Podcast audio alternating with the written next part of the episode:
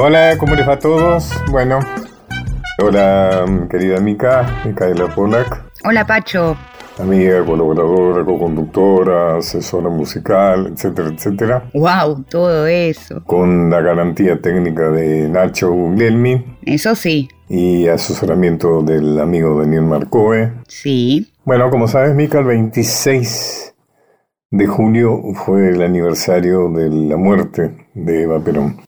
Así es, 70 años nada menos. Pongamos, pongamos algo ahí, ¿te acordás aquella canción que hicimos con Antonio Tarragorros, con texto mío, sobre Eva Perón? ¿Podés ponerla?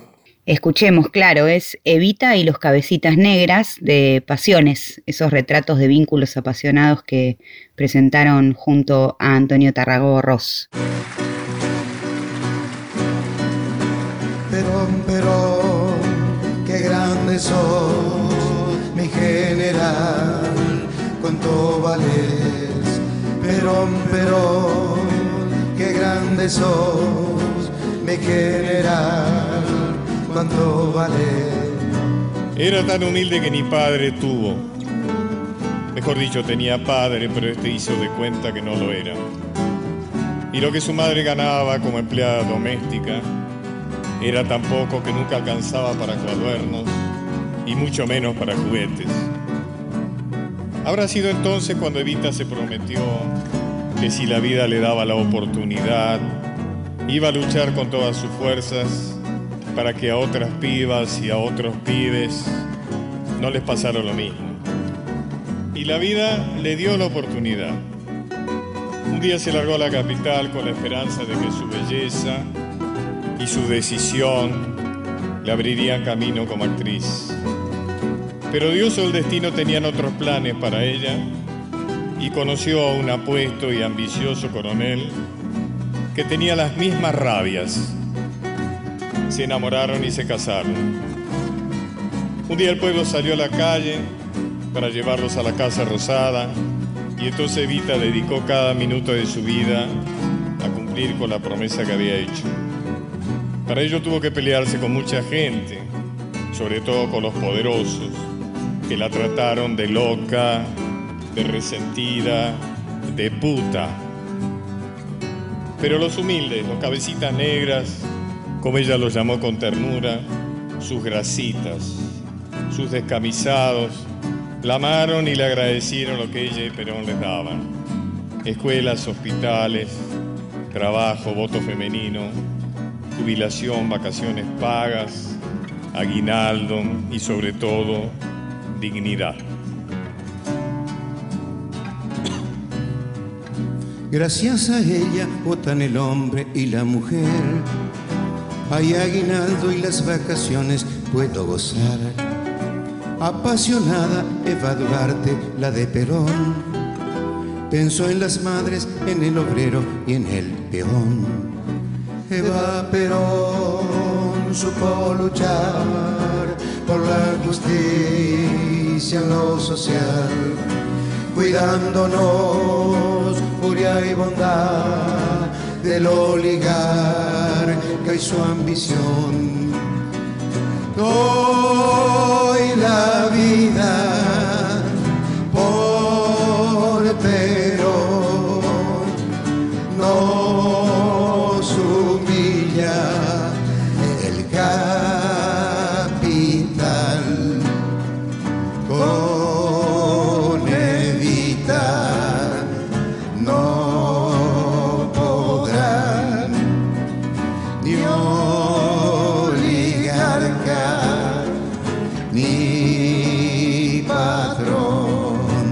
Los enemigos del pueblo odian Eva Perón.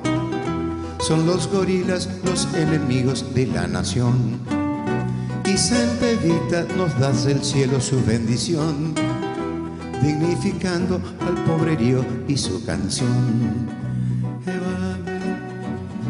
Su pasión por cambiar las cosas rápido y a fondo, como si hubiera intuido que los tiempos iban a ser cortos, hizo que no supiera lo que quería decir consensuar, esperar o negociar, lo que la llevó a veces a ser incómoda también para Perón, quien era esencialmente un político. Evita, en cambio, atropellando leyes y convenciones si era necesario. Fue una revolucionaria admirable que se consumió en su amor por los humildes, mientras la enfermedad avanzaba traicioneramente hasta que ya fue tarde. Los cabecitas negras le rezan y le erigen altares en sus casas, convencidos de que la vieron subir al cielo y que desde allí Santa Evita lo sigue cuidando y diciendo aquellos discursos inflamados que entusiasmaban a muchos y que encolorizaban a otros, aquellos que violaron paredes inocentes, escribiendo, viva el cáncer. Eva Perón supo luchar por la justicia en lo social, cuidándonos furia y bondad del oligarca y su ambición. Hoy la vida por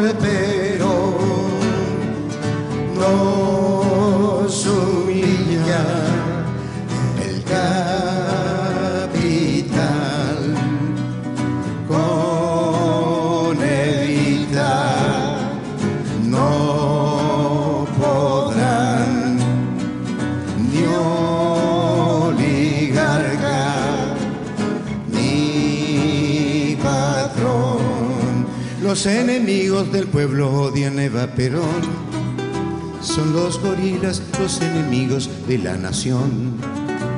Y Santa Evita nos da su velo, su bendición, dignificando al pobrerío con su canción.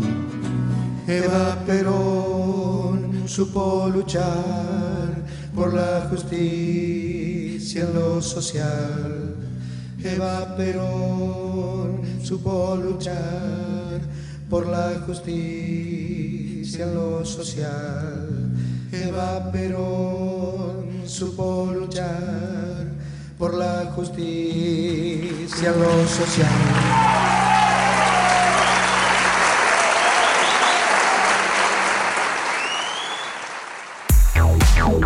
Pacho O'Donnell está en Nacional, la radio pública.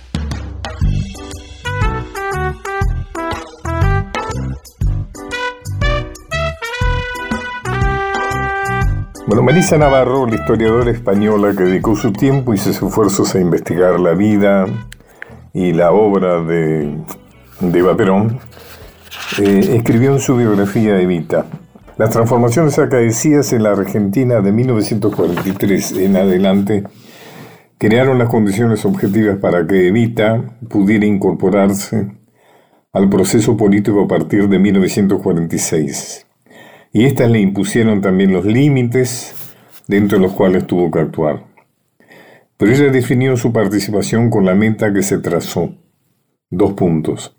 Pagar la deuda de gratitud que contrajo con los descamisados el 17 de octubre de 1945. Juntamente con Perón les había dado una nueva vida y a ellos se debía Evita. Del mismo modo, ya que aceptó el desafío que implicaba tratar de alcanzar su meta, fue ella. Con una audacia digna de admiración no dejó pasar la oportunidad que se le ofrecía. Se le despertó la ambición de poder y saboreó la que fue acumulando. Su vanidad se vio satisfecha con los halagos y los alentó constantemente.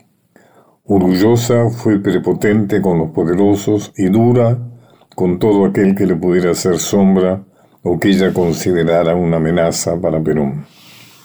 Tenía plena conciencia de que se había convertido en una figura histórica, la gran agitadora fanática, obsesiva, dedicada de cuerpo y alma a su misión.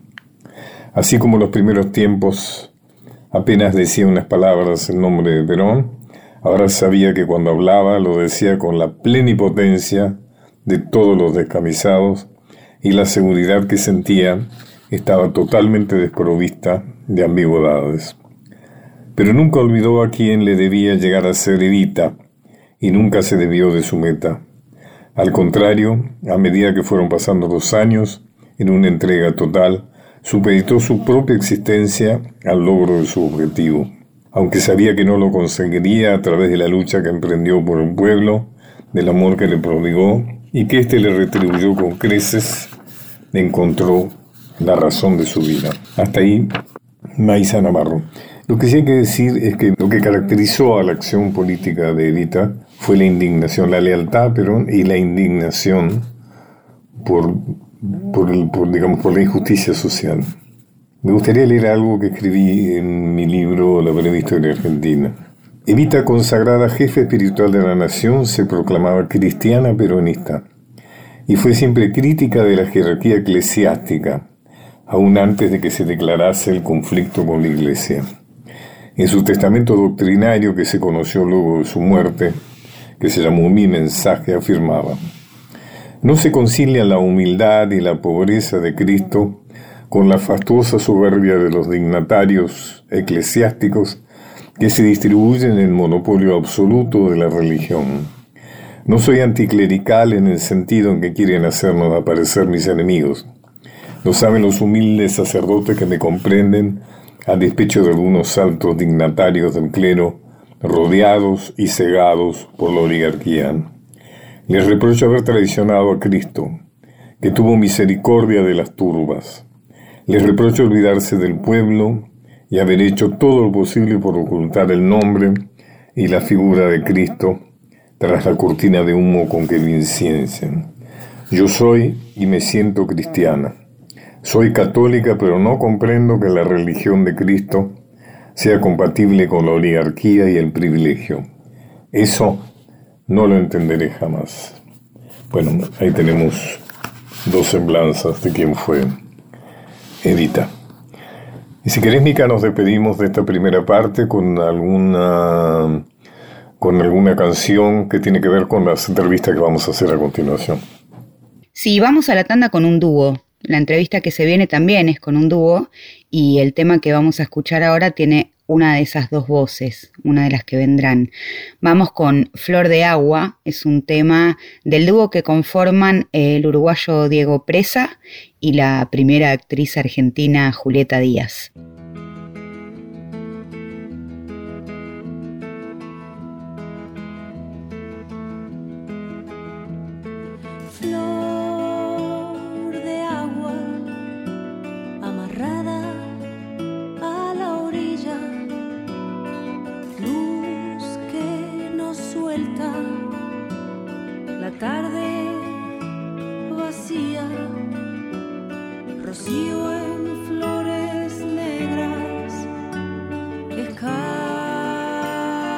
child.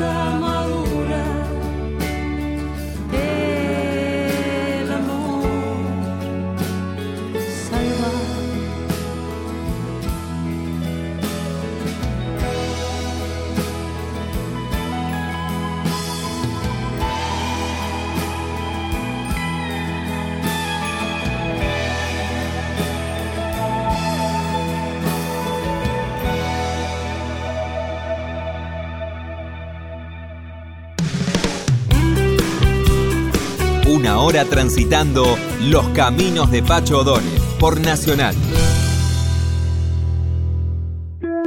Continuamos con Los caminos de Pacho O'Donnell.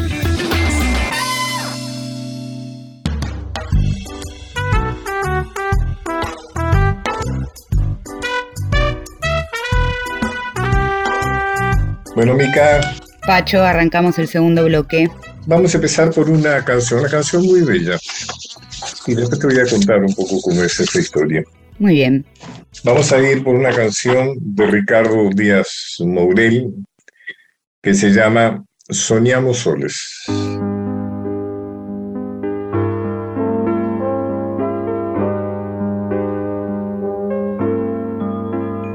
que por siempre perdure y se renueve.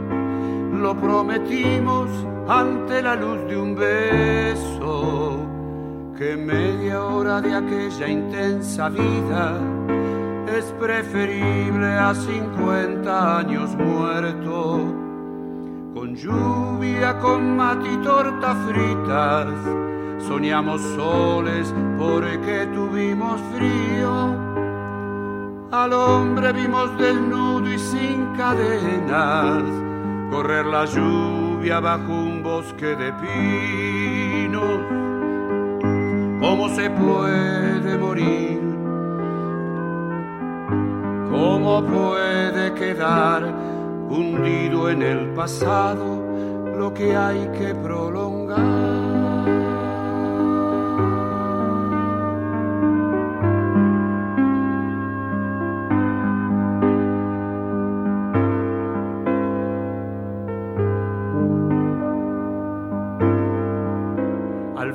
Perdí la rosa de mis manos, se la llevaron convertida en espinas. La imagino en el banquillo de acusados y ejecutada como rosa subversiva. Pero tu muerte nos confirma nuestra vida, como el pájaro nos descubre el cielo intentaron matar la poesía, pero ella no tiene solo un dueño. ¿Cómo se puede morir? ¿Cómo puede quedar hundido en el pasado lo que hay que prolongar?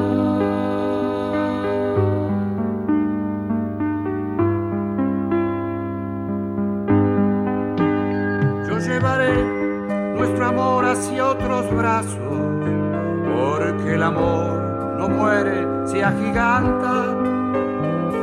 Lo que aprendimos juntos de la lluvia no quiere vivir en la añoranza.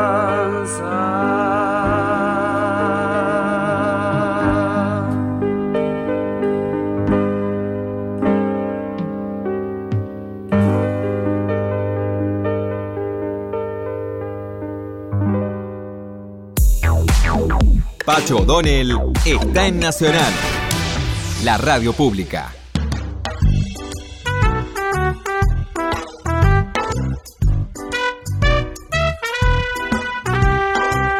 Bueno, aquí estamos con Ricardo Díaz Mourel. ¿Cómo estás, Ricardo? Muy bien, querido, muy bien. De escucharte y estás nada menos que con su hija, nada Bien. menos que Julieta Díaz. ¿Cómo estás, Julieta, querida? Hola, ¿cómo estás, querido? Bien, muy bien, por suerte. Qué lindo verlos juntos. Bueno, eh, yo hace tiempo que nunca había tenido la oportunidad de decirles que los quiero y los admiro, verdaderamente.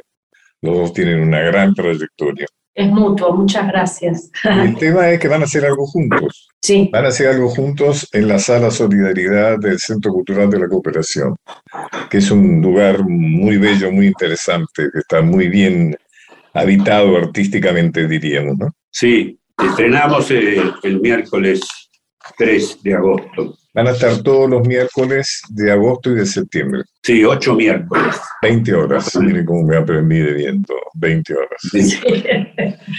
El nombre es El oficio de dar, para no quedarnos con las manos vacías. Exactamente. ¿De qué trata? Porque Eso lo decimos, ¿querés decirlo vos? No, no, por favor, Porque somos lo que nos dieron, porque somos lo que damos. El oficio de dar nos construyó. El oficio de dar de los poetas, de los músicos, eh, nos enseñó también a dar, a escribir poemas y canciones, que es lo que decimos en el espectáculo. Y a eh, vivir también, nos enseñaron a vivir también. A vivir y a cantar, los grandes poetas y los grandes cancionistas, los grandes poetas de las canciones. Y nos enseñaron y nos animaron también a escribir poemas y canciones. Dar, ¿no? Como dice ahí, para no quedarse con las manos vacías, que es, lo mejor que uno puede hacer, realmente, dar. Y eso va a producir un mecanismo en el otro, si realmente se da es verdadero. Muy interesante. ¿Y cómo es eso de trabajar juntos? Es la primera vez que lo hacen, ¿no?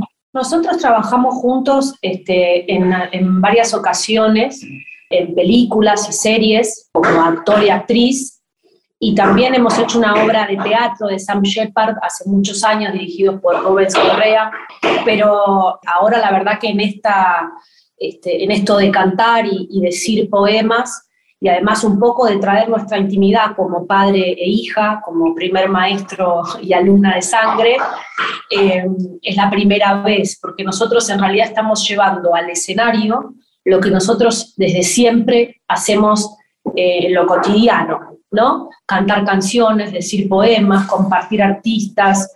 Este, desde chica yo como, bueno, como hija y él como padre, pero cuando yo empecé a estudiar teatro y a, trabajar como actriz, él como, como padre, como, eh, como maestro, como compañero también actor, ¿no? intercambiando ideas, cosas. Por ejemplo, Soñamos Soles, la canción que vos, que vos pasaste antes, es una canción que mi padre escribió hace muchos años, que él después te va, te va a hablar de esa canción, pero eh, es una canción que yo escuché siempre, de muy, de muy pequeña, inclusive mi padre la hacía en un espectáculo que hizo en el CCC este, el unipersonal que fue cambiando de nombre, ¿no? que en un momento se llamaba Soñamos Soles. En una época se llamó Soñamos Soles, porque estaba ese tema, después este, se llamó El Hombrecito, y después eh, la última, que fue cuando como lo estrené en el, en el CCC, se llamó ¿Dónde te olvidaste así de mí?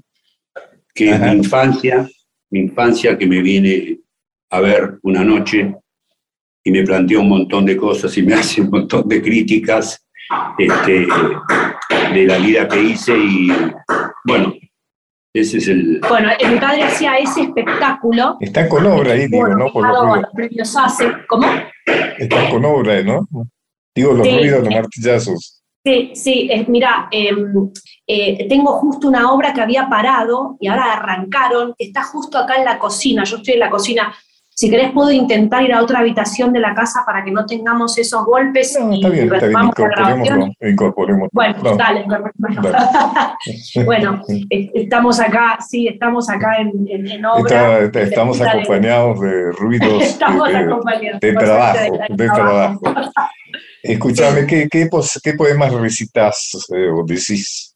Mm, eh, nosotros decimos, decimos varios poemas. Varios poemas, poemas de Atahualpa, fragmentos de Atahualpa, Yupanqui, ¿no? Este, poemas de Juan Gelman, eh, de Juana Vignosi, de Juan Elio Ortiz. Eh, ¿Puedo, pedirles que, que, reciten algo ahora acá? ¿Vos tenés el...? Decía, ¿no sabes el primero, el primero con el que arranca el espectáculo ese de memoria? sabes? El fragmento. Es el fragmento. Dicen que no tienen canto los ríos que son profundos mas yo aprendí en este mundo que el que tiene más hondura canta mejor por ser hondo y hace miel de su amargura. Y después va la pobrecita cantada por Julieta, después de ese texto. Qué lindo. Atahualpa, mm. claro, qué lindo. Sí, mm. sí. Elena Tacisto decía que decir grandes textos era como tener caramelos en la boca. Y nosotros estamos empalagados nomás con este espectáculo. Así que sí. Muy feliz. Bueno, vos también cantás, ¿no es cierto, eh, Julieta querida? Yo tengo acá algunas versiones tuyas eh, con Diego Presa. ¿De dónde son? ¿De cuándo son esas? El, el, bueno, el EP, el primer EP, el primer disco de seis temas que, que saqué con, con este artista uruguayo delicioso, Diego Presa, que tiene 30 años de laburo, él tiene solista, tiene su banda. Sacamos un EP hace un año y pico que se llama El revés de la sombra, con seis temas y sí, acá nosotros queríamos compartir Rojo, que es un tema, uno de los temas favoritos de mi padre, entonces lo incluimos en el espectáculo. Rojo, bueno, vamos a escuchar Rojo entonces. Rojo de Julieta Díaz y Diego Presa.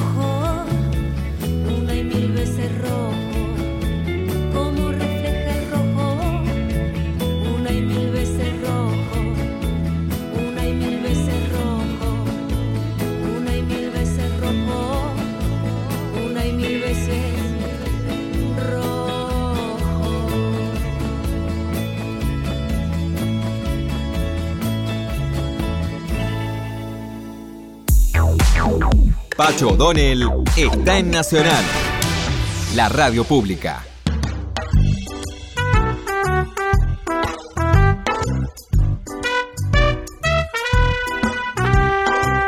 Cuénteme, eh, ¿cómo, se fue gestando esto, digamos? ¿no? Porque en algún momento ustedes dicen que esto lleva un largo tiempo de gestación. ¿no? Bueno, de alguna manera se gestó cuando, cuando naciste, diríamos, ¿no? esto seguramente es una, un reflejo de la relación entre ustedes. Pero ¿cómo, cómo se fue gestando esto? ¿Durante cuánto tiempo? Esto es un viejo sueño que teníamos con Julieta. viejo sueño. Sí, de hacer canciones y poemas. Pero justamente por los trabajos de uno y de otro era muy difícil encontrarnos para poder este, armarlo. Y bueno, sucedió la pandemia y ahí pudimos eh, contactarnos un poco más. ¿Cuántas cosas pasaron buenas y malas con la pandemia? ¿no? Claro, mucha gente ha hecho cosas con la pandemia, sí. este, eh, así a través del Zoom o a través de, eh, videollamadas. Y bueno, ahí empezamos a combinar eh, poemas y canciones con ella, con Julieta, para decidir a ver qué, qué poemas este, y qué canciones poníamos. Bueno, ella me presentaba algunos temas, algunos poemas, y, viceversa, yo también a ella, hasta que terminamos de armar un libro. Este, y eso fue, se gestó en, en la pandemia. Y ahora que, que, está un poco más libre, Juli, este, bueno, eh, empezamos a buscar músicos y encontramos a tres grandes músicos. La dirección es tuya, Ricardo. La dirección de todo el espectáculo, sí, pero hay una dirección musical. Que es de Daniel, tipo muy capaz, tipo, sí. Sí, un guitarrista de primera línea que hace la dirección musical de todo el espectáculo. La idea original, el libro y la dirección es de, mi padre. Siempre fue una persona que, como te decía antes, siempre ha leído poesía y, con la música, obviamente. Entonces, la verdad que el que más me mandaba cosas era él, elegíamos entre, entre los dos. Pero el libro, la estructura, digamos, de estos poemas entrelazados con estas canciones que, un poco cuentan esta, esta historia, este, un poco de la historia argentina, ¿no? Hay algo interno ahí, ¿no? hay un hilo conductor que empieza con Atahualpa en los primeros poemas y las primeras canciones que tienen que ver con la, con la pobreza, con la miseria de este país. Y, y bueno, y después empieza a avanzar el espectáculo y aparece la lucha de nuestro pueblo en un tema que se llama eh, Triunfo Agrario. Y bueno, y se va concatenando así todo un hilo conductor a través de la, de, la, obra, de toda la obra, eh, con diferentes situaciones. Y Soñamos Solos está en un momento en que, eh, bueno, hay un poema de Juan Gelma antes, y después está Soñamos Soles, que tiene que ver con, con la muerte del arrostito. Pues yo estaba en la juventud peronista en esa época, y cuando la mataron al arrostito, yo escribí este poema, y después le puso música a un, un amigo del sur, que ya, ya falleció hace poco. Hablando de historia, Julieta, recordé estos días que, que fue el día de la muerte, el, el, aniversario de la muerte de Eva, que dentro de la muy extensa y exitosa trayectoria tuya, como también la de tu padre, vos hiciste de Eva Perón. Sí, en la película este, em, de Paula de Luque. En esa película también, ahí trabajamos juntos con, con, mi padre. Este, em, hicimos Juan y Eva y, y, sí, ahí yo hago de María Eva eh, Duarte, ¿no? Porque hago de la actriz que se enamora del, del militar, del político, todavía no es Evita, eh, todavía ella no es una, una política, digamos, que, que así ejerciendo, pero sí se empieza a gestar justamente y con Osmar Núñez. Con Osmar Núñez. Con Osmar Núñez de Perón, sí. Ricardo, contame la historia de Jóvenes Perpetuos. Y Jóvenes Perpetuos la, escribí en, en, pandemia. En pandemia. Yo estaba viendo, estaba viendo el, el documental de David Blaustein, Botín de Guerra, y le estaban haciendo un reportaje a una de las hijas de desaparecidos, y la chica se puso a hablar de, los desaparecidos y dijo, el promedio de los desaparecidos es de 25, 26 años.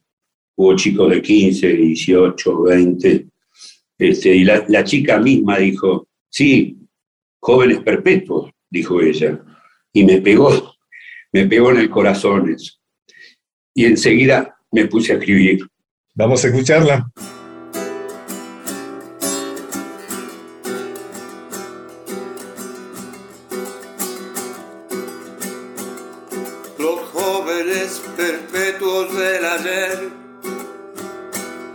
Se quitaron la máscara y nos dieron una vida soñada, otra forma de ver. Rayos de luz que se atrevieron con el miedo, un beso en la boca, con los ojos abiertos, de frente al amor y a la verdad defendiendo la vida en tiempo muerto, donde unos la quitan y otros la dan. Rayos de luz que orientan como un faro, estrellas que iluminan en la oscuridad.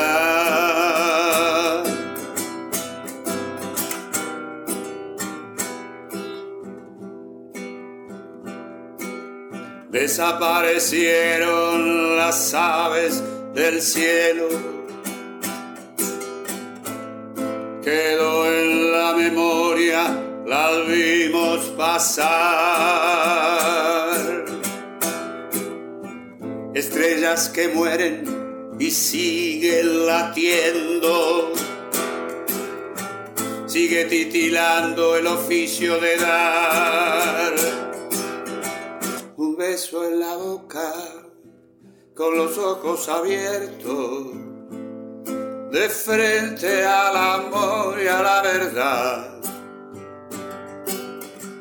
defendiendo la vida en tiempo muerto, donde unos la quitan y otros la dan. Una vida soñada, otra forma de ver, rayos de luz que se atrevieron con el miedo, estrellas que iluminan en la oscuridad,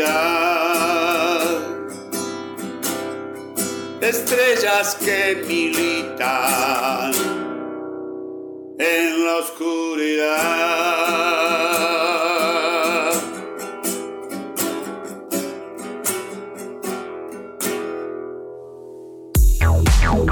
Pacho O'Donnell está en Nacional, la radio pública.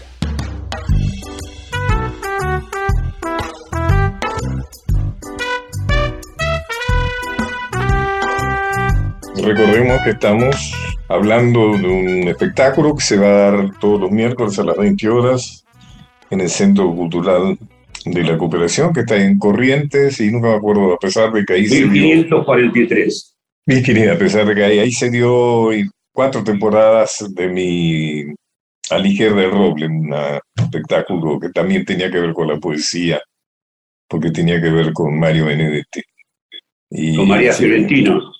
Con María Fiorentino, sí, claro. Pero lo vi, lo vi el espectáculo, me gustó mucho, y, sí.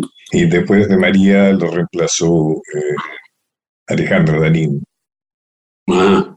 Sí, estuvo muy bueno. Inclusive fuimos a Montevideo y demás. Sí, muy buen espectáculo. Eh, ¿Qué plan tenés? ¿Qué plan tiene cada uno hacia adelante?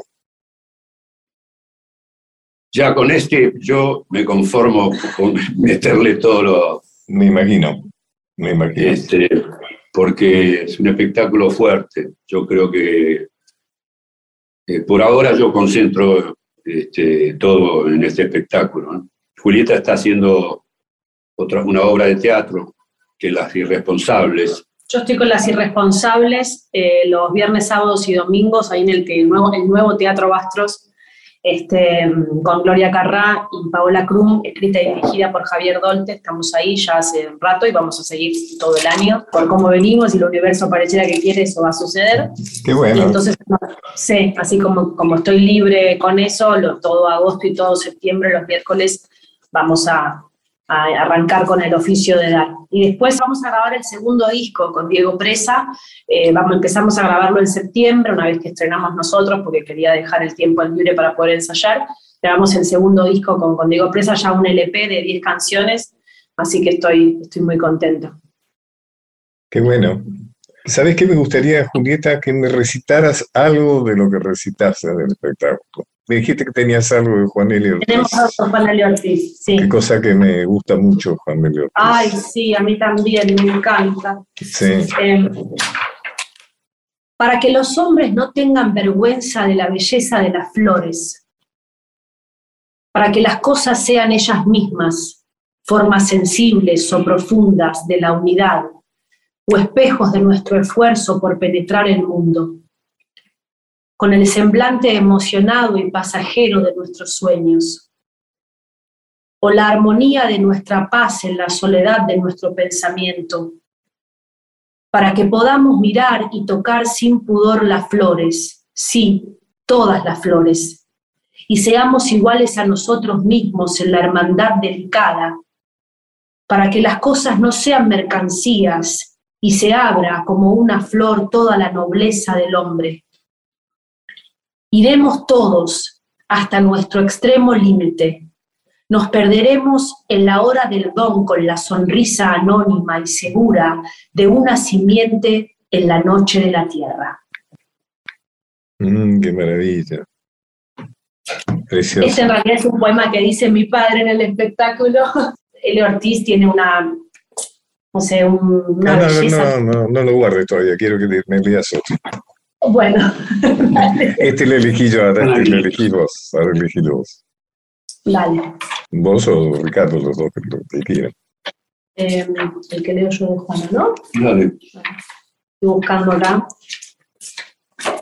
Eh, participantes de Jóvenes Perpetuos, acá. ¿De quién es? El país mitológico, de Juana Vignosi. Ah, qué bien, Juan, qué bien. Muy bien. Desde sus cuatro clavos, las fotos en la pared me dicen del otro lado del mar nuestros huesos se deshacen. Del otro lado del mar hay flores rojas sobre ciertas tumbas y silencio, rabioso silencio sobre otras de este lado del mar. En este hermoso, mitológico país y casi nuestro, los rebeldes oficiales contemplan sus balazos en la espalda, sus fotos autorizadas. Las mejores vidas que me rodean pierden la forma. A los oficiales no les gustan ni las rabias, ni las tristezas, los muertos que no olvidamos los irritan en particular. Pero, ¿qué se le va a hacer? Dando pruebas de falta de respeto, nuestros huesos se mueven amparados por su furia. Suelen decirse, no estamos muertos. Qué lindo, por favor. Y después va, de este poema va eh, Jóvenes Perpetuos. Ah, después de esto viene Jóvenes Perpetuos. Muy bueno. Bueno, esto además eh, deja algo que he sabido que ni Ricardo ni Julieta le han huido al compromiso político, ¿no es cierto? Bueno, muchas gracias, ha sido un gustazo esto. Recordemos que Ricardo Díaz Morel y Julieta Díaz van a estar en el Centro Cultural de Cooperación, Corrientes 1500, todos los 43. Gracias. no me lo puedo acordar nunca.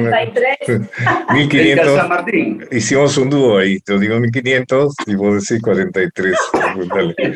Podemos ensayar. En Corrientes 1500. 43. Ahí está. Salió. Eh, todos los miércoles de agosto y septiembre a las 20 horas con el espectáculo El oficio de dar bueno, Mica, entonces nos vamos, nos vamos hasta el próximo viernes a las 21 horas. Así es. Te pido que elijas algo de, música, algún tema para despedirnos y gracias, muchas gracias por tu colaboración, Micaela Polak, Nacho Guglielmi también por la parte técnica y bueno. Gracias a usted, Pacho. Nos vamos a ir con Minotauro, otro de los temas del primer disco de Julieta Díaz y Diego Presa. Gracias. Chao, muchísimas gracias. Besos. Chao, gracias.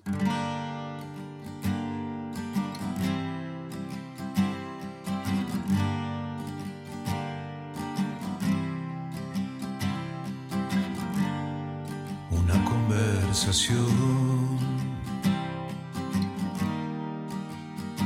Laberinto. El héroe avanzó, buscó el sentido,